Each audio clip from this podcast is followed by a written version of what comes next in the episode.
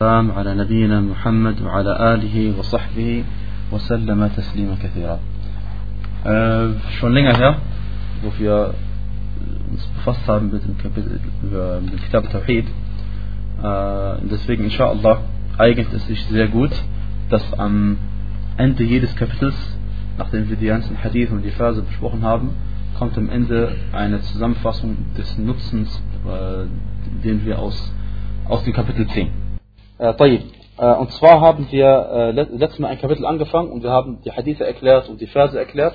Und was wir jetzt machen ist, ich lese einfach nur nochmal die Hadithe und die Verse vor und äh, danach ziehen wir die Nutzen aus dem Kapitel und dann springen wir zum nächsten Kapitel, inshallah.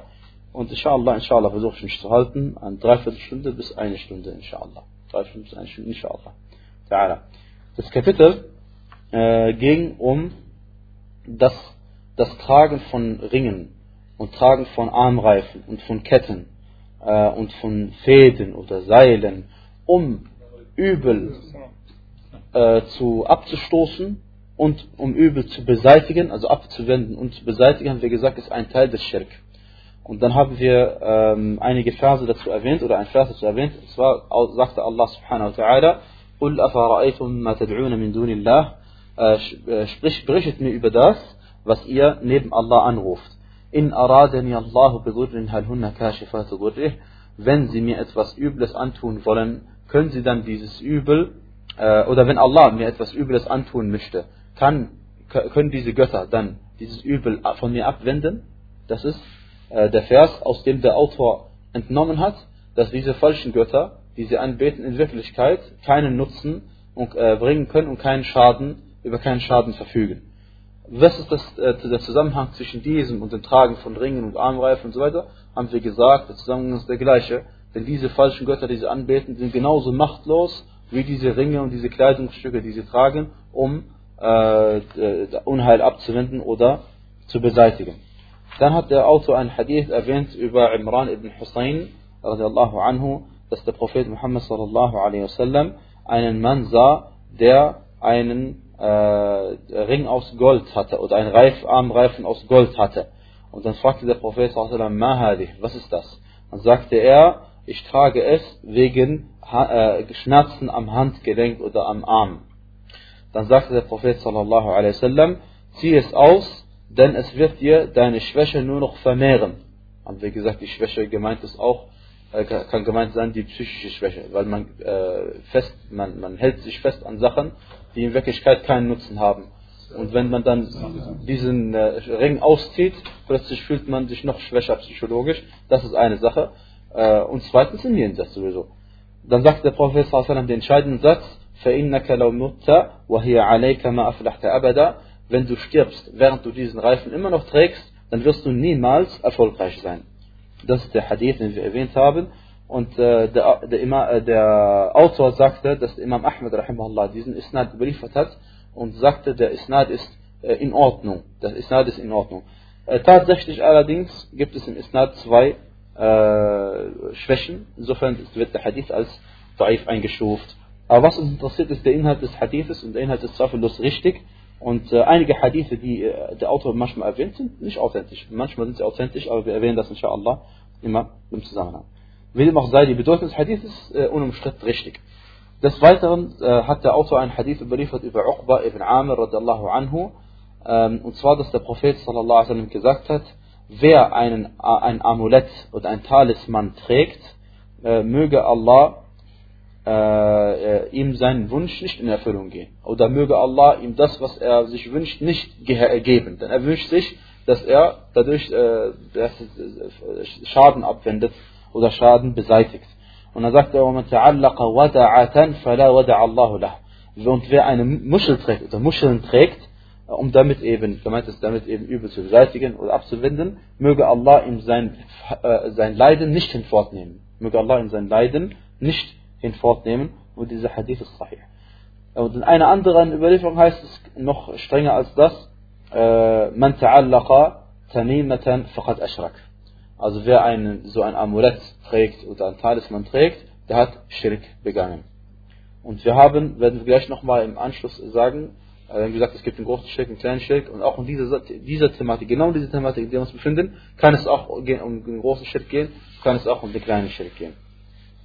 Dann haben wir einen Hadith überliefert, über, von Ibn Abi Hatim herausgegeben, über Hudayfa ibn al-Yaman, äh, dass er einen Mann sah, der in seiner Hand einen Faden äh, gebunden hatte, an seiner Hand einen Faden gebunden hatte, dann hat, ist er hingegangen und hat ihm den Faden weggerissen und hat er den Vers aus dem Koran gelesen, und die meisten von denjenigen, die an Allah glauben, sind Mushrikun, sind Götzendiener. Und die meisten von denjenigen, die an Allah glauben, sind Götzendiener. Und das ist die Wahrheit. Die meisten Menschen äh, auf der Welt glauben an Allah subhanahu wa ta'ala, aber die meisten von ihnen sind leider Götzendiener. Und äh, diese, diese, die, auch diese Geschichte ist schwach. Auch diese Geschichte ist nicht authentisch überliefert, aber wie dem auch sei, diese, uns interessiert den Inhalt äh, der Geschichte. Übrigens, der Mann hat diesen, diesen, diesen, äh, diesen, diesen äh, Faden getragen, äh, wegen was? Wegen, äh, wegen Fieber. Wegen Fieber. Und in der heutigen Zeit ist das, also wenn wir diese Beispiele erwähnen, dann heißt es nicht nur, dass die Beispiele, für, dass dieses, diese Thematik nur für diese einzelnen Beispiele gilt, sondern in der heutigen Zeit findet man, wie wir auch schon erwähnt haben, andere entsprechende Sachen, die genau in die gleiche Kategorie fallen.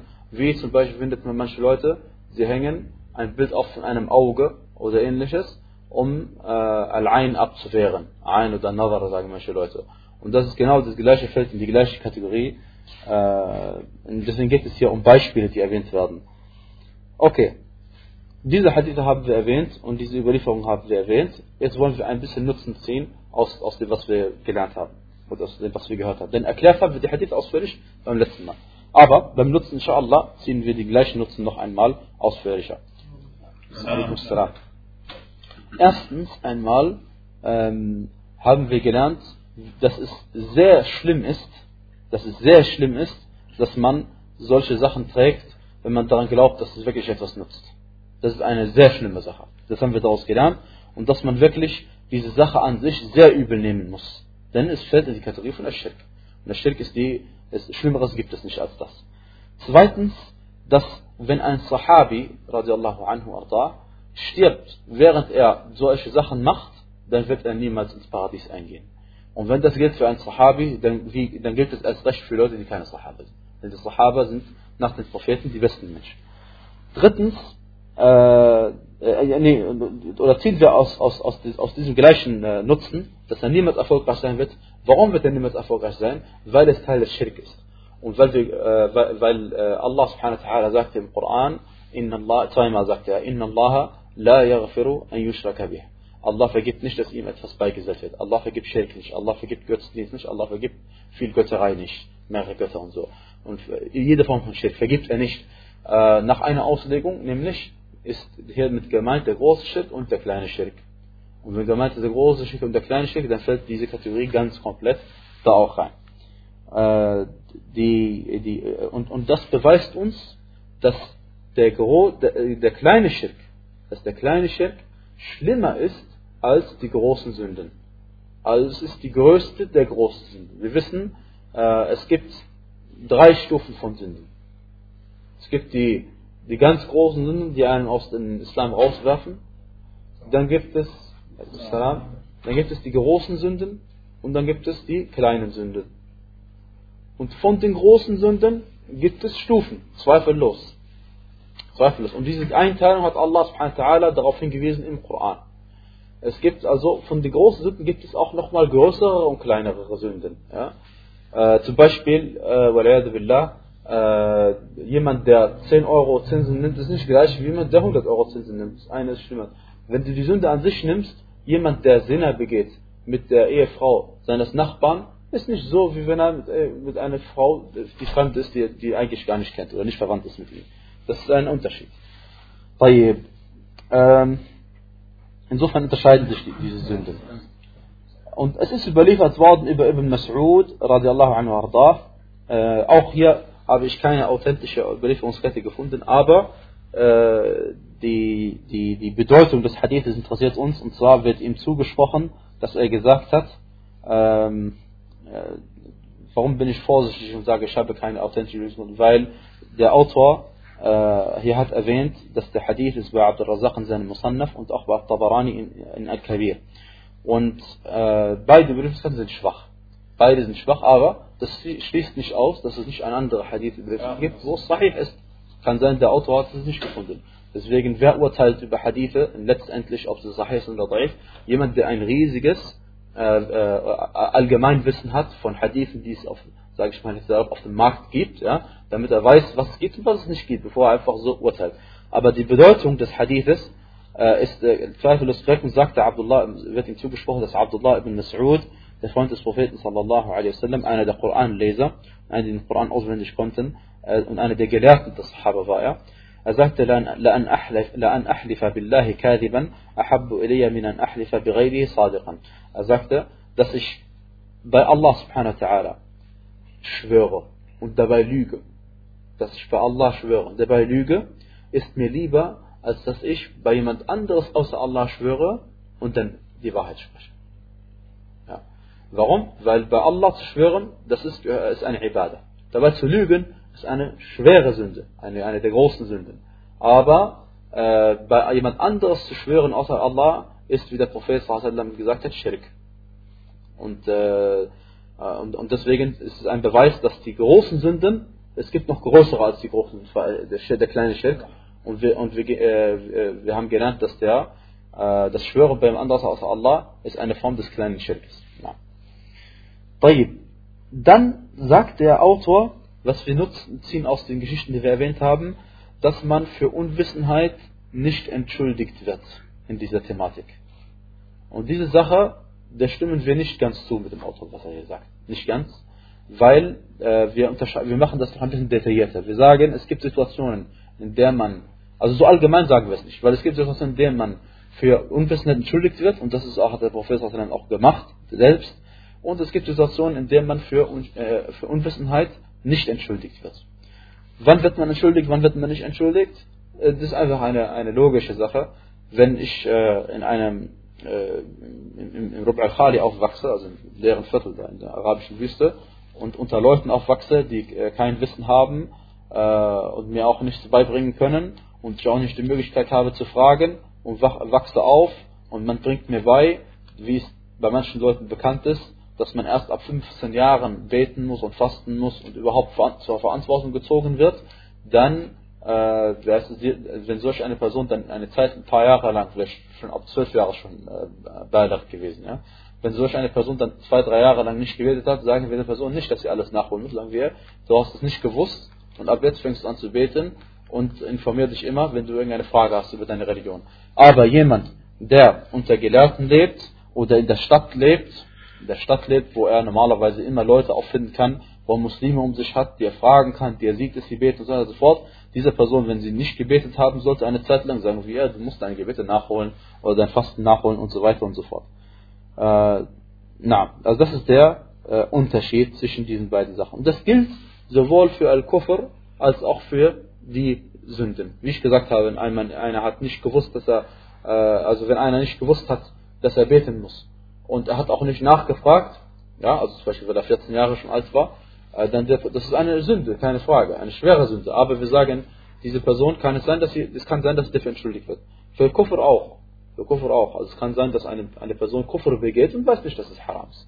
Und weiß nicht, dass es Kufr ist. Oder es kann sein, dass eine Person äh, überhaupt Kafir ist und vom Islam nichts erfahren hat und auch kann sein, dass sie, dass sie, dass sie stirbt und vom Islam nicht erfahren hat. Oder falsch erfahren hat. Und deswegen sowieso nach der richtigen Ansicht, solche äh, Personen werden von Allah subhanahu wa ta'ala am jüngsten Tag oder am Tag der Auferstehung oder Yom al-Qiyamah oder Yom al-Akhirah äh, oder Tag der Versammlung, wird Allah subhanahu wa sie, äh, sie befragen und sie prüfen und je nachdem wird er sie in die Hölle eingehen lassen oder durch seine Barmherzigkeit ins Paradies eingehen lassen.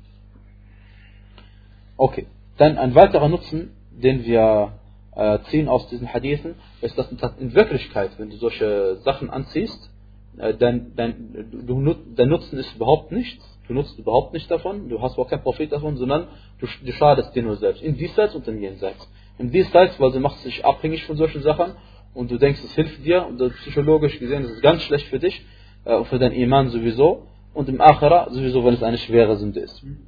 Und wie der Prophet sagt im Hadith, es wird dir deine Schwäche nur noch vermehren. Es wird dir deine Schwäche nur noch vermehren. Weitens, also fünftens lernen wir daraus, dass wir es einer Person, die so etwas macht, übel nehmen. Schwer übel nehmen, dass sie so etwas tut. Und nicht einfach sagen, äh, äh, einfach dahin leben lassen, sondern wir versuchen, das Übel, soweit wir können, zu, zu beseitigen. Wie in dem Hadith über Hudayfa beriefert wird, er geht hin und nimmt das Seil und reißt es einfach ab. Muss man sich vorstellen, ja.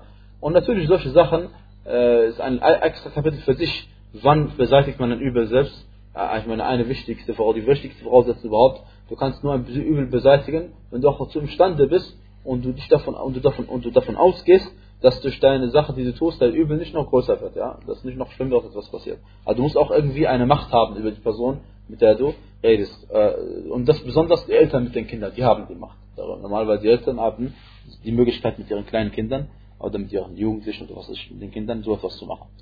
Okay.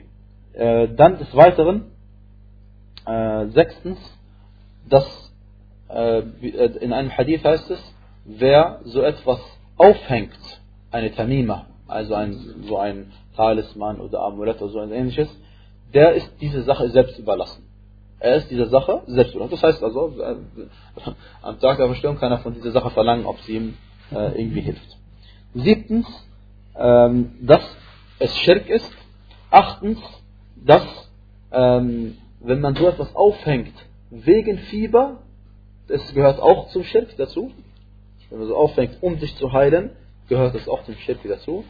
Neuntens, ähm, dass die Sahaba, wenn die Überlieferung über Hudayfa stimmt, dass die Sahaba äh, allgemeine Verse oder Verse, die allgemein gehalten sind, für spezielle Situationen anwenden. Und das ist wichtig. Und zwar Hudayfa hat den Vers وما يؤمن أكثرهم بالله إلا هم مشركون. Uh, وما يؤمن أكثرهم بالله إلا وهم مشركون. Das heißt, die meisten und die meisten von ihnen, die an Allah glauben, sind Götzendiener, Mushrikun. Das ist normalerweise das, was man versteht. Aber trotzdem, die sprachliche Bedeutung von Mushrik ist größer als nur jetzt der große Schirke, Ja? Kann auch der kleinste Bedeutung, und sie hat diesen Vers, der allgemein gehalten ist und eher auf den großen Schirk hinweist, äh, äh, heißt es, weil wir das gewohnt sind. Die Mushrikun sind normalerweise die Götzendiener. Ja? Äh, da meint man normalerweise nicht einen Muslim, der Schäfer geht, meint man nicht. Ja? Äh, und trotzdem hat er diesen Vers verwendet, um, um zu beweisen, dass der kleine Schirk äh, verboten ist. Das ist äh, ein, ein Vorteil äh, oder ein Nutzen. Äh, zehntens, dass auch dazu gehört, wenn man Muscheln aufhängt, um sich vor Ein zu, zu, zu, schützen. Wie ich gesagt habe, das sind alles nur einzelne Beispiele. Heutzutage gibt es auch noch andere. Elftens, dass man Dua macht gegen die Person, die so etwas getan hat, sagt der Autor. Dass man Dua macht, wenn man seine Person sieht, dass man gegen sie Dua macht, Gebet, Gebet gegen ihn spricht. Äh, denn der Prophet sallallahu alaihi wasallam hat uns auch in anderen Situationen, in einer anderen Situation beigebracht, dass wir Dua machen gegen die Person, gegen eine bestimmte, gegen einen bestimmten Sünder. Und zwar sagte der Prophet sallallahu alaihi wasallam, wenn du jemanden siehst in der Moschee, der nach seinem verlorenen Gegenstand ruft, nimmt das Mikrofon zum Beispiel und sagt, wer meine Uhr gefunden hat, bitte soll mir Bescheid sagen und ich habe das, das verloren, dann soll man zu ihm sagen, La raddahullahu, la raddahullahu alaik. Möge Allah es dir nicht zurückgeben. Möge Allah es dir nicht zurückgeben. Und auch in einem äh, äh, in, in, in anderen Hadith hat der Prophet gesagt, wenn ihr jemanden seht, der in der Moschee Handel treibt, also kauft und verkauft, sollt ihr sagen, möge Allah deine Tijara, äh, äh, also äh, deiner Tijara keinen Gewinn erbringen. Möge Allah dir keinen Gewinn erbringen durch deine Tijara, die du machst. Weil das ist beides äh, die, Illa dafür ist, weil die Moscheen sind nicht dafür gebaut worden, dass man Handel treibt in den Moscheen oder äh, daraus ein, ein Such, was ich. Äh, Moment. Jetzt, Frage mit. Frage nein. Frage mit. Inshallah. Jetzt äh, Frage. Äh, sollen wir wirklich Dua machen gegen eine Person, die ein Amulett getragen hat und ihr sagen, möge Allah deine, deine Krankheit nicht hinfortnehmen und so und so fort? Machen wir nicht sondern wir machen es am besten, so wie der Prophet sallam, gesagt hat oder aus uns beigebracht hat. Wir sagen der Person einfach, pass auf, die Sache ist verboten, die ist haram, weil der Prophet sallam, hat gesagt, wer so etwas trägt, möge Allah sein Unheil nicht in Wort nehmen. So sagen wir es im Allgemeinen. Ja? So hat ihn der Dua des Propheten erreicht, wenn es ihn erreichen soll. Und so haben wir ihn nicht direkt angesprochen, denn vielleicht kann es sein, dass die Person dadurch noch mehr abgeschreckt wird, gerade wenn die Person vielleicht schwachen Iman hat oder ähnliches. Insofern ist es am besten, dass man ihm einfach den Hadith sagt, weil der Prophet das und das und das gesagt hat. Aber wenn du gegen die direkt Dua machst heutzutage, dann kann sein, äh, äh, redet nicht mehr mit dir. Okay. Äh, äh, wir kommen zu einem neuen Kapitel. Alhamdulillah. Äh, das Kapitel heißt Babun, Babun Maja'a fir Ruqa wa Tamaim. Was überliefert ist über Ar-Ruqa, Ar-Ruqa äh, und At-Tamaim. Ich sage ich gleich, Ar-Ruqa ist der Plural von Ruqyah auf Arabisch. Und Ruqyah bedeutet äh, das Lesen. Al-Qira'a. Das Lesen. Okay? Und es geht es darum, wie, wie steht das Thema, die Thematik Ruqyah, das Lesen von irgendwelchen Sachen, um geheilt zu werden und so weiter und so fort. Vorlesen, aufsagen, aufsagen, lesen, so in dem Sinne. Wie steht das in der Thematik, äh, im Zusammenhang mit der Thematik von Talismännern und, und Amuletten und solchen Sachen? Und Tama'im, mit Tamima ist jetzt in diesem Kapitel gemeint, vorhin haben sie geredet, Tamima über Talismänner und solche Sachen, aber jetzt meinen wir Tamima besonders, äh, meint der Autor jetzt, wenn man einem kleinen Kind oder einem Kind etwas umhängt, wodurch er geschützt werden soll. Ja, speziell ein Kind. Und äh, äh, Er sagte, der Autor, rahimahullah, erwähnt ein Hadith bei Al-Bukhari und bei Muslim. Er sagte über Abi Bashir al-Ansari, äh, er erzählt uns, dass er mit dem Propheten, mit dem Gesandten Allah sallallahu alaihi wasallam, äh, auf manch seiner Reisen war. Auf manch seiner Reisen war. Und dann hat der Prophet sallam, jemanden geschickt, der unter den Leuten folgendes ausrufen sollte. Also der Prophet sallam, schickt einen anderen Gesandten, das ist der Gesandte des Gesandten Allah sallam, und er schickt ihn, damit er unter den Leuten, die mit ihm auf der Reise waren und ihre Tiere dabei hatten, folgendes ausrufen sollte. Er sagte, ألا يبقين في رقبة بعير قلادة من وتر Auqilada illa qti'at. Er sagte, dieser, dieser Gesandte des Gesandten Allah sallallahu alaihi wasallam, wenn am Halse eines Kamels ein Halsband ist oder ein Halsband aus Sehnen ist, muss es durchtrennt werden. Äh, das ist ein, ein äh, das der Autor, der, der, der, Entschuldigung, der Überlieferer, zweifelt. Der Überlieferer zweifelt. Er sagt, wenn am Halse eines Kamels, Kameles ein Halsband aus Sehnen oder vielleicht hat der Prophet auch gesagt, allgemein nur ein Halsband, ja, eins von den beiden, dann muss es durchtrennt werden. Also, und richtiger ist, sagt der, äh, äh, heißt es hier in der Auslegung, richtiger sagt, gemeint ist ein Halsband aus Sehnen, weil das ist das, was äh, allgemein anscheinend da verbreitet war. Man hat Sehnen von Tieren genommen und sie um die Hälse von den äh, Kamelen gebunden, äh, um eben wieder Nutzen äh, zu erwerben oder Schaden äh, sagt man, zu beseitigen oder Schaden zu beheben. Und man glaubte, dass diese Sachen wirklich nutzen können. Und äh, sie pflegten das eben von den Sehnen von Tieren zu nehmen. Okay. Und wir haben gesagt, nochmals zusammengefasst, wir haben gesagt, dass wenn eine Sache nutzt und schadet, ja, nutzt und schadet, dann kann es nur auf zwei Sachen zurückzuführen sein, dass wir wissen, dass es nutzt und schadet. Zwei Sachen, gibt keine dritte Sache. Erstens haben wir gesagt, der Gesetzgeber hat es uns mitgeteilt. Wie der Prophet sallallahu alaihi hat uns mitgeteilt, dass die Fatiha ist eine Ruqya, ist ein Heilmittel, mit dem man heilen kann. Äh, und allgemein Allah hat uns mitgeteilt, der Koran, der ganze Koran. Und der Prophet sallallahu hat uns bestimmte Du'as beigebracht, Ad'ya beigebracht. Und überhaupt allgemein hat uns beigebracht, wenn du Allah anbetest, dass er, äh, Allah betest, dass er dich heilen soll, das ist eine Form der Ruqya. Allah wird es äh, inshallah erhören. Dann die zweite Kategorie von Heilmitteln sind diejenigen Ausprobierten, die durch Erfahrung und experimentös herausgefunden sind, durch Erfahrung oder herausgefunden hat, äh, die nachweislich herausgefunden, hat, nachweislich herausgefunden hat, dass sie wirklich nutzen. Ja, das sind die heutigen Medikamente, die man verwendet. Die dritte Kategorie ist alles verboten. Die dritte Kategorie ist, wenn man eine Sache, Sache nimmt, die nicht nachgewiesen, dass sie wirklich nutzt, äh, und man glaubt, auf jeden Fall, das haben wir ausführlich schon behandelt, Alhamdulillah. Äh, und weil eben das Aufhängen einer Sehne von einem Tier, Sehne, äh, überhaupt keinen Nutzen hat äh, und keinen Schaden bringen kann, hat der Prophet das verboten und als Schirk äh, abgestempelt. Und deswegen hat er angeordnet, dass man es also äh, vernichten soll.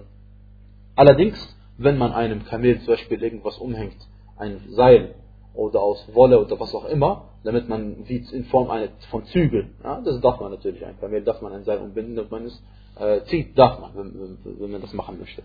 Aber gemeint ist hier eben, äh, dass man glaubt, dass es irgendwie nutzt oder schadet. Gut.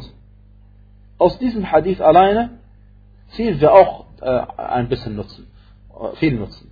Und zwar, dass der Verantwortliche für das Heer, der Verantwortliche für ein Land oder ein Volk oder was auch immer, dass er auch sich kümmern muss um die Zustände derjenigen, äh, die er anführt. Und äh, dass er auch, falls jemand verloren geht, dass er auch darauf achten muss, dass, der, dass jemand, also, äh, das ist, dass niemand verloren geht. Dass niemand verloren geht, darauf muss er auch achten. Deswegen ist überliefert worden, dass der Prophet sallam, bei solchen Reisen hinten war, falls jemand was untergefallen ist oder jemand zu langsam ist oder was weiß ich, dass er ihn auffängt und dass er nicht dann alleine irgendwo in der Wüste rumwandert. Dann, dass er sich um sie zu, kümmert hat, zu kümmern hat, so dass sie nur Sachen tun, die halal sind und die der Scharia, mit der Scharia übereinstimmen. Und wenn sie etwas Verbotenes tun, muss er es ihnen verbieten. Kann ich einfach sagen, jeder darf machen, was er will. Drittens, ähm, das, das Thema gerade an sich selbst, dass man einem Tier nicht umhängen darf, weil man denkt, es nutzt. Überhaupt. Okay. Äh, denn das ist eine Form von Schirk, wenn es nicht gesetzlich oder nachweislich nützt oder schadet. Und natürlich, selbstverständlich, nochmal betonen, etwas offensichtlich, es geht nicht um den Hals, sondern es geht, du kannst auch woanders hinhängen. Also immer das Gleiche. Ja? Macht keinen Unterschied. Okay. Dann, viertens, dass man Al-Munkar, das Übel, beseitigen muss, soweit man kann.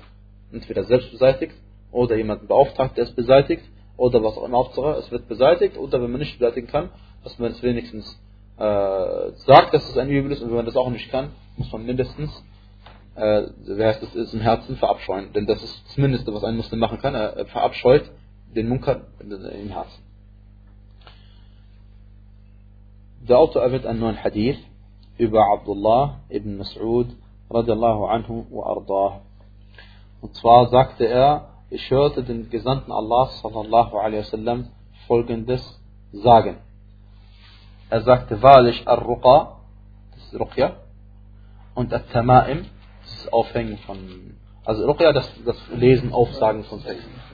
Und At-Tama'im, habe ich gesagt, das Aufhängen äh, von, von irgendwelchen Talismanen oder was weiß ich, bei Kleinkindern, dass es nutzt und Schaden oder schadet, äh, Schaden abwendet. Und äh, At-Tiwala, äh, gleich, gleich was ist, er sagt, alle diese Sachen sind Schirk. Alle diese Sachen sind Schirk. Okay. Wollen wir erstmal verstehen, was in diesem Hadith gemeint ist. Ruqya gibt es verschiedene Arten von Ruqya. Und gemeint ist, was hier verboten ist an, an Ruqya, ist, was der Scharia widerspricht. Die Formeln von Ruqya, die der Scharia widersprechen. Denn es gibt manche Formen von Ruqya, die natürlich mit der Scharia konform sind. Wie der Prophet sagte im Hadith von Abu Sa'id al-Khudri, der bekannte Hadith, äh, wo am Ende, also wo er den Standeshäuptling äh, geheilt hat durch die Fatiha, hat am Ende der Prophet gesagt, was lässt sich wissen, dass die Fatiha eine Ruqya ist. Also wissen wir aus diesem Hadith, der bei Bukhari ist, wissen wir, dass äh, zweifellos Formen der Ruqya, die halal sind. Okay. Was ist also gemeint? Gemeint ist mit äh, verbotenen Formen von Ruqya allgemein Sachen, die Schirk beinhalten. Und wir werden gleich am Ende des Kapitels, am Ende des Unterrichts, werden wir inshallah äh, diejenigen, wenn wir die drei Voraussetzungen erwähnen, dass Ruqya halal ist. Drei Voraussetzungen erwähnen, dass Ruqya halal ist. Okay. Ähm, und warum sagen wir eigentlich so einfach, der Prophet sagte, die Ruqya sind Schirk. In dem Hadith. Die Ruqya, alle Formen von Ruqya sagte, die Ruqya sind Schirk. Wieso können wir einfach sagen, äh, wie heißt es, er meinte nicht jede Form von Ruqya, er meinte eine bestimmte Form von Ruqya. Sagen wir einfach, dass, weil wir denken, dass äh, es muss so sein oder äh, weil, wir, weil wir das Recht haben, die Aussage des Propheten einzuschränken oder sonst irgendetwas. Das ist eine wichtige Sache. Wir betonen, betonen sehr oft oder versuchen sehr oft, dass hier geht es darum, dass wir mehrere authentische Hadithe haben, die sahih sind, alle sind sahih. Und äh, die, der Prophet wir glauben, wir glauben alle, der Prophet widerspricht sich nicht. Der Prophet widerspricht sich nicht. Und äh, sogar der, der, der, der Kontext des Hadithes oder die Auf, Aufzählung der Sachen, die der Prophet in diesem Hadith erwähnt hat, weisen auch darauf hin, dass gemeint ist, die Ruqya, die Schirk beinhaltet. Die Ruqya, oh Leute, die Ruqya, die ich nicht euch vorgemacht habe, das ist verboten. Macht das nicht. Ja? Äh, und, und, und, und, das Wichtigste bei der Ruqya ist was? Dass du daran glaubst, dass Allah derjenige ist, der Wirklichkeit heilt. Und deswegen, ähm, äh, dadurch wird die Aussage des Propheten eingeschränkt, weil er selbst gesagt hat, die Fatiha ist eine Ruqya und er hat äh, selbst Ruqya mit sich selbst gemacht, der Prophet mit den letzten drei Suren des Koran. Insofern haben wir nicht einfach den Hadith einfach so eingeschränkt und gesagt, der gilt nicht oder gilt, wie wir wollen, sondern weil es andere Hadithe gibt, die der Prophet gesagt, ausgesprochen hat. Und das ist sehr wichtig. Das ist sehr wichtig. Das ist eine, eine grundsätzliche Vorangehensweise. Hätten wir keine Hadithe, die das erlauben, hätten wir gesagt, jede Form von Ruqya ist haram. Hätten wir gesagt, jede Form von Ruqya ist haram. Fertig. Ähm, er hat gesagt, Ruqya, die, die, die Ruqyas sind Schirk, denn At-Tama'im sind Schirk, habe gesagt, dass man kleinen Kindern anhängt. Und er sagte, äh, At-Tiwala. Okay. Äh, gleich erklären wir, was At-Tiwala ist. Leider ist es nur so, dass heutzutage ähm, äh, oder, oder kehren wir zu den Kindern zurück. Kinder. Wenn jemand Angst hat, dass ähm, jemand auf sein, sein, Kind neidisch wird, weil es zum gut aussieht oder irgendwas Tochter oder so, sieht gut aus zum Beispiel. Und man hat Angst, dass jemand Nazar macht, ja, ein macht. Ja. Dann, manche Leute, was machen sie? Sie ziehen diesem Kind eben nicht so schöne Sachen an, damit die anderen Leute nicht auf ihn neidische Blicke machen, werfen. Ja.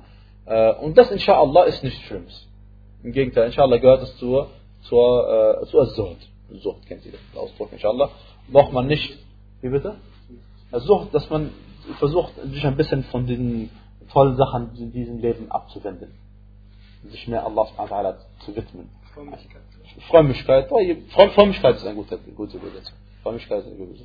Dass man, dass man nicht luxuriös lebt. Das ist dann absichtlich für Allah nicht luxuriös lebt. Und so hat es der Prophet gemacht.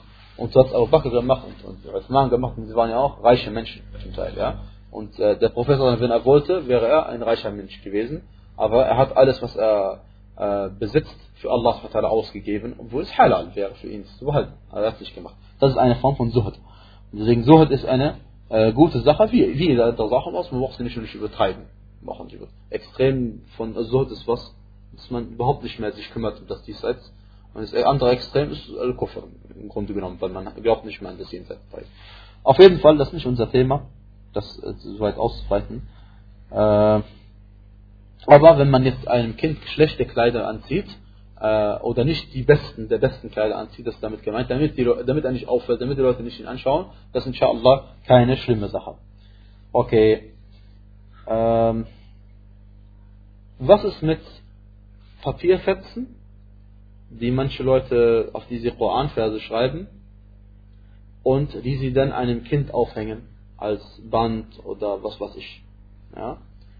Äh, darunter gibt es Meinungsverschiedenheiten unter den Gelehrten. Und die offensichtliche Bedeutung des Hadithes, die wir gerade erwähnt haben, ist, dass es nicht erlaubt ist.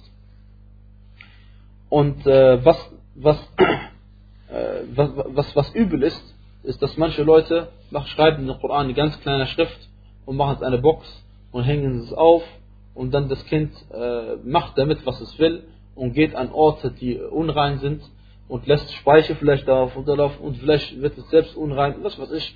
Auf jeden Fall, all diese Sachen sind nichts anderes als eine Erniedrigung und ein, ein äh, also, also das Gegenteil von Respekt ja, gegenüber dem Koran, äh, den Allah herabgesandt hat. Auf jeden Fall, solche Sache darf man nicht machen, weil das erstens gehört es nicht zu der Sache, die die Leute damals gemacht haben und zweitens aufgrund der Sachen, die sich daraus ergeben, besonders bei einem Kleinkind. Besonders bei einem Kleinkind. Äh, leider, leider, manche Menschen haben aus den Ibadat im Islam eine Sache gemacht. Wir wollen nur den Segen davon haben, nach dem Sinn. Also wir machen das, um gesegnet zu werden. Ich meine, wie wird man gesegnet, wenn man natürlich es richtig macht, ja? Aber sie, zum Beispiel, was will ich damit sagen? Manche Leute, als ich einmal in, äh, wie heißt es, nach der Umrah, bin ich, anscheinend habe ich mich draußen umgezogen, dann wollte ich nochmal reingehen mit dem, hatte ich eine Tasche dabei, besser gesagt eine, eine Tüte dabei und hatte ich mein, äh, meine Kleidung von der Umrah da drin gehabt, ja? Und dann hat der Wächter, äh, wollte mich nicht reinlassen in die Moschee. Äh, also mit der Tüte, hat gesagt, die Tüte lässt du draußen. Okay? Und dann habe ich ihn, auf jeden Fall mit ihm geredet und äh, gefragt, warum darf ich? Er gesagt, nein, du darfst die Tüte nicht reinnehmen, musst draußen bleiben. Hab, nachdem er gemerkt hat, dass ich überhaupt nicht weiß, warum mir das verbietet und so weiter und so fort, äh, ich gedacht, das ist doch nur mein Ihram, ich will nicht draußen, es geht verloren dann vielleicht. Ja?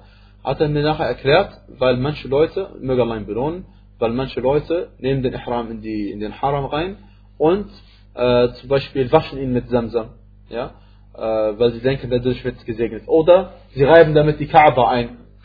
Es gibt sehr viel. Sie reiben damit die Kaaba ein. Und das ist genauso manche Leute auch, äh, also wie gesagt, sie, sie, haben aus, aus diesen Sachen Sachen gemacht, damit sie gesegnet werden. Äh, zum Beispiel äh, nehmen sie auch von der Kaaba, äh, reiben sie auf der Kaaba. Es gibt, es gibt nur zwei Stellen in der Kaaba, die man anfasst. Die man anfasst. Das ist der schwarze Stein und der, die, die Ecke, die jemenitische Ecke vorher. Rukn al-Yamani. Nur die beiden Stellen. Es ist Sunnah, dass man sie. Und äh, das ist gut. Aber manche Leute fassen es an und reiben dann ihren Körper Beispiel mit ein. Zum Beispiel. Oder reiben ihre Kinder dann damit ein. Also sie denken dadurch, erhalten sie Segen. Äh, und auf jeden Fall zusammengefasst, warum lernen wir nicht von Umar ibn Khattab, radiallahu anhu, der, wie wir alle, wir alle kennen die Geschichte, müssen sie nur verbreiten unter den Muslimen. Ja? Wie er steht vor dem schwarzen Stein und da sagte er seinen berühmten Satz, ich schwöre bei Allah, ich weiß genau, dass du ein Stein bist, du kannst mir nichts nützen und mir auch nicht schaden. Und hätte ich nicht gesehen, dass der Prophet sallallahu alaihi wasallam dich küsst, hätte ich dich auch nicht geküsst. Also, das war's. Also ein reines Nachmacher, Nachmachen, eine reine Nachmacherei, fertig. Braucht man nicht viel denken, Alhamdulillah. Braucht man nur einfach nachmachen. Und, äh, okay, dann hat der Prophet At-Tiwala verboten. At-Tiwala. At-Tiwala äh, gemeint ist äh, ein Ring, äh, ein, nein, ein Ring, der bei der Hochzeit gekauft wird, damit der Mann äh, es anzieht äh, und, und äh, wenn, wenn, wenn der Mann es nämlich nicht anziehen würde, würde die Frau sagen, er liebt mich nicht. Also dieser Ehering. Und weil sie daran glauben, dass dieser Ring nützt und schadet. Also solange der Mann diesen Ring anhat, nutzt es der Ehe und es verbindet die beiden zusammen. Und solange der Mann, wenn es aussieht, dann äh, äh glauben sie, dass, das nicht mehr gut ist für, die Ehe. Und das gleiche gilt natürlich auch für die Frau. Ist nicht, aber die Frau nur allgemein, die Frau, die trägt Ringe normalerweise, aber der Mann trägt normalerweise keine Ringe. Das heißt, wann trägt er einen Ring? Vielleicht der, wegen heiraten. Äh, okay, äh, und wenn, es, wenn sie nicht daran glauben, dass es nützt oder schadet, bleibt noch welche Problematik?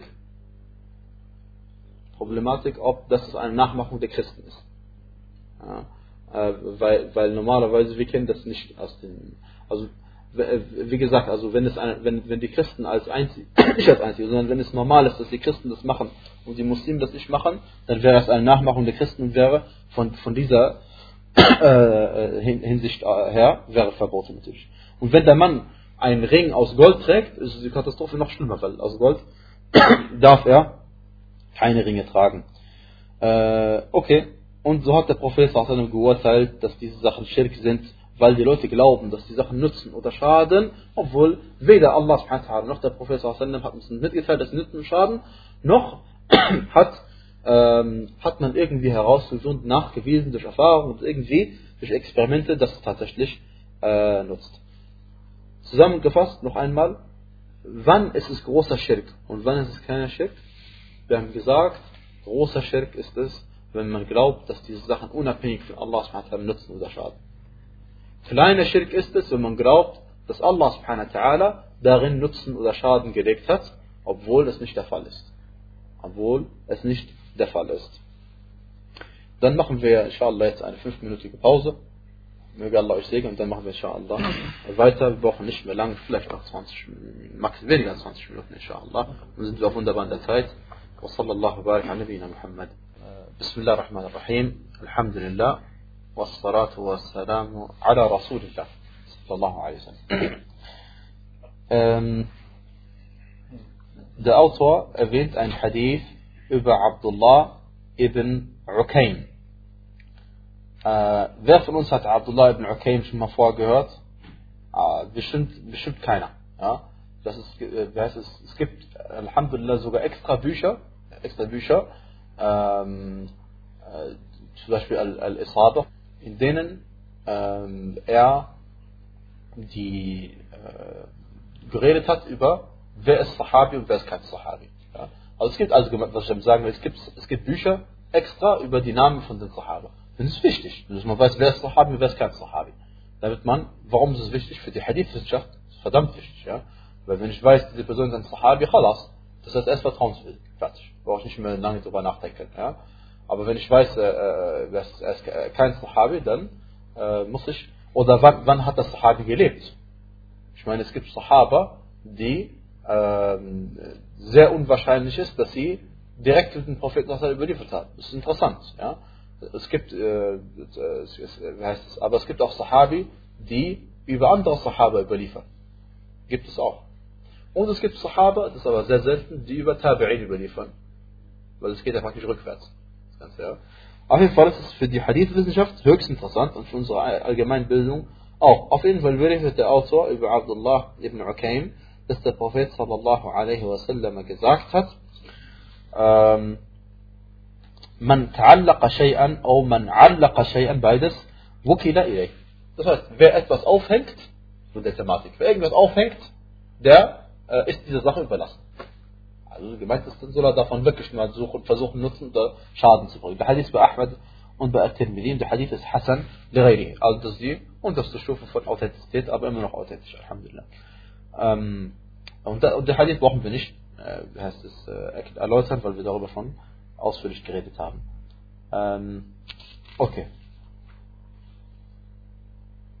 Was uns interessiert ist jetzt, wenn man sich festklammert an jemand anderes aus Allah, subhanahu wa ta'ala, in Bezug auf Nutzen und Schaden, dann ist das äh, in drei Kategorien einzuteilen. Also kann man das in drei Kategorien, sagt der Autor, einteilen.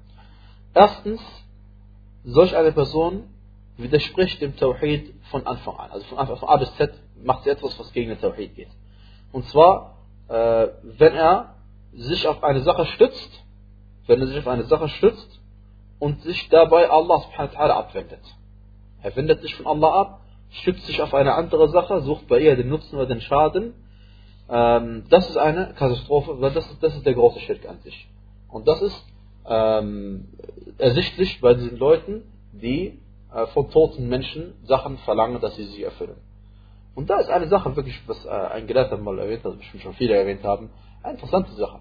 Du, du, solche Leute, wenn man ihnen mal versucht, ein bisschen ihr, ihr, ihren Verstand anzusprechen. Stell dir mal vor, du sitzt am, am, am Sterbebett. Am Sterbebett, nicht du stirbst, der andere stirbt. Okay? Du sitzt am Sterbebett. Und die Person ist am Sterben. Und sie ist krank und sie macht ihre letzten Atemzüge und sie betet und sie macht das Istighfar und vielleicht nicht, vielleicht sie Kafir, ich weiß nicht. Aber auf jeden Fall, sie ist absolut hilflos. Sie braucht jemanden, der ihr einen Eimer bringt, der, der für sie Foto macht, der sich füttert und vielleicht noch einen Tropfen angeht und so weiter und so fort. Das ist absolut hilflos. Jetzt noch ein paar Sekunden stirbt sie. Das heißt, sie ist noch hilfloser als vorher. Und jetzt kommt der Augenblick, wo manche Leute anfangen, von dem Toten Sachen zu verlangen. Stimmt? Das ist sehr seltsam. Wenn der, wenn der Verstand spiel, mitspielen, mitmachen würde, würde er einen jetzt erst recht verbieten. Aber, Allah musta'an, sie glauben irgendwelche Geschichten, dass die, ich weiß nicht, was sie machen, die, die gestorben sind, auf jeden Fall. Auf jeden Fall, ja, man sieht doch den Werdegang, dass es immer schlimmer abwärts geht. Wieso geht es plötzlich auf? Auf jeden Fall, das ist nur eine Sache äh, nebenbei. Zweitens, ähm, was manche Leute machen, leider, sie stützen sich auf etwas was gesetzlich erlaubt ist, wie Medikamente zum Beispiel. Aber sie sind sich der Sache unbewusst, dass Allah subhanahu wa der ist, der die Ursachen gesetzt hat.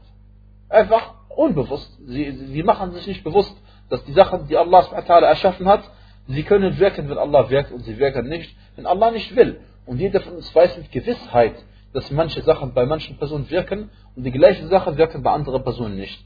Wer ist derjenige, der die Ursachen setzt und wer ist derjenige, der Nutzen Schaden gibt? Allah subhanahu wa ta'ala. Das ist eine zweite Kategorie. Und das ist eine, eine Art von Schirk, dass man sich von Allah subhanahu wa ta'ala abwendet. Aber wir sagen nicht große Schirk, aber es ist eine Art von Schirk, und vor der wir uns, also das ist eine Sache, die wir uns bewusst machen müssen. Die dritte Sache, die dritte Kategorie, wenn man sich von Allah abwendet in solchen Angelegenheiten, äh, ist, also abwendet im Sinne von, also sich an andere Sachen klammert, außer nur Allah ist die gesunde, der gesunde Weg, den die Leute, den die gläubigen Menschen machen, den die gläubigen Menschen gehen, und zwar, äh, dass sie glauben und Allah subhanahu vertrauen, dass, dass er derjenige ist, der die Ursachen gesetzt hat, und er derjenige ist, der nützt und schadet, äh, und wenn er will, dann nutzt diese eine Ursache überhaupt nicht, und wenn er will, dann schadet sie, äh, und, und äh, dass all diese Sachen nur wirken durch den Willen Allahs subhanahu wa ta'ala. Nur, durch, nur, wenn Allah will, wirkt es. Und das ist ein, ein, ein, ein kleiner, feiner Unterschied zwischen der Ahl Sunnah al-Jama'a und der Asha'ira in dieser, in dieser Thematik, weil die Asha'ira, die Ash'ariya, ja, sie sagen, dass diese Medikamente zum Beispiel oder Papier, das brennt, was sich, sie sagen, dass die, die, äh, diese, diese Sachen selbst machen das nicht. Also sie sagen zum Beispiel, das Medikament hat nicht geheilt. Wer das sagt, sagen sie, ist Kafir. Warum? Weil sie sagen, du, du hast einen Gott neben Allah subhanahu wa. Allah ist derjenige, der heilt. Allah ist Al-Shafi. Das ist ein Hadith. Allah ist Al-Shafi. Aber, äh, wie kannst du sagen, das Medikament hat geheilt? Sie sagen, also, das ist eine Form von Schirk. Keine Frage. Äh, aber die Antwort darauf äh, äh, ist, ist, ist ganz einfach, logisch und so wie es auch tatsächlich ist dass diese Medikamente, wie wir glauben, sie wirken tatsächlich, aber durch den Willen Allah subhanahu wa ta'ala. Das ist ein feiner Unterschied. Ob ich sage, sie wirken oder sie wirken nicht. Ein anderes Beispiel, vielleicht noch verdeutlicher, sie sagen dir, äh, wenn du Papier nimmst und ein Feuerzeug dran hältst, dann brennst du nicht mit dem Feuer das Papier an, sondern sie sagen dir, dadurch, dass du äh, das, das Feuer an das Papier gehalten hast, hast du eine Ursache gemacht, die, das, die dazu führt, dass Allah Feuer erschafft, die bei diesem Papier brennt. Okay? Das ist ein feiner Unterschied, aber ein äh, feiner oder großer Unterschied, wie du willst. Ja? Aber auf jeden Fall, der, der gesunde Glaube ist, dass Allah subhanahu wa ta'ala ist derjenige, der diese Gesetze erschaffen hat. Wenn dieses Papier eine bestimmte Temperatur erreicht, dann brennt es. Das, und warum brennt es? Weil Allah wollte. Äh, was ist der Beweis dafür? Ja, wenn Allah nämlich will, dann brennt es und trotzdem ist es nicht heiß. Also wie Allah will. Ja, wie die Geschichte von Ibrahim, äh, die bei Al-Bukhari überliefert ist und nicht im Koran natürlich überliefert ist. Das ist. Äh, das ist das, äh, was zu diesem Thema. Und jetzt noch eine die letzte Angelegenheit. Was ist, wenn man Koran aufhängt? Koran aufhängt im Zimmer, auf einer Tafel oder auf ein Papier oder was auch immer und im Auto oder irgendwas, indem man glaubt, nicht als Schmuck oder so, Schmuck sowieso ist äh, nicht äh, äh, gerade erwünscht, aber wenn man da glaubt daran, dass durch die alte Kursi das Haus befreit von den Shaitan, ja, durch diesen Vers, den man aufgehängt hat, oder was auch immer. Diese Sache, äh, manche, äh, wie heißt es, manche Gelehrte haben diese Sache erlaubt. Und sie haben sich gestützt auf die allgemeine Aussage Allah subhanahu wa ta'ala. Ähm, also sie machen das auch bei kranken Leuten, ja? Also zum Beispiel, wenn jemand krank ist, dann hängen sie im Koran auf oder sowas oder sowas. Auf jeden Fall in dieser Hinsicht, ja? Sie, manche Gelehrte haben das erlaubt, weil Allah subhanahu wa ta'ala sagte, وَنُنَزِّلُ مِنَ الْقُرْآنِ مَا هُوَ شِفَاءٌ وَرَحْمَةٌ لِلْمُؤْمِنِينَ und wir senden vom Koran herab, was Heilung und Barmherzigkeit für die gläubigen Menschen ist. Also haben sie gesagt, der ganze Koran ist eine Heilung und Allah subhanahu wa hat in diesem Vers nicht mitgeteilt, wie man den Koran anwendet, um zu heilen. Also haben sie gesagt, jede Art und Weise äh, zu heilen ist, ähm, ist erlaubt. Jede Art und Weise zu heilen ist erlaubt mit dem Koran. Äh, auf jeden gibt auch andere Sachen, die erwähnt wurden. Auf jeden Fall, das ist eine Ansicht unter den Salaf, as-Salih, möge Allah mit ihnen zufrieden sein, äh, dass sie gesagt haben, dass es erlaubt ist. Äh, andere von ihnen haben gesagt, dass dies nicht erlaubt ist. Warum haben sie das gesagt? Und das ist zweifellos die stärkere Ansicht. Denn äh, wir betrachten den Koran nicht alleine, sondern wir betrachten den Koran immer mit der Sunna zusammen. Und in der Sunna hat der Prophet sallallahu alaihi wasallam uns beigebracht, wie wir Ruqya machen können. Mit dem Koran oder mit den Ad'iyah, äh, Plural von Dua. Ähm, und, und, und das ist normalerweise der Weg, dass man schaut, wie hat der Prophet sallallahu den Koran umgesetzt. Das ist der gesunde Weg und der sicherere Weg.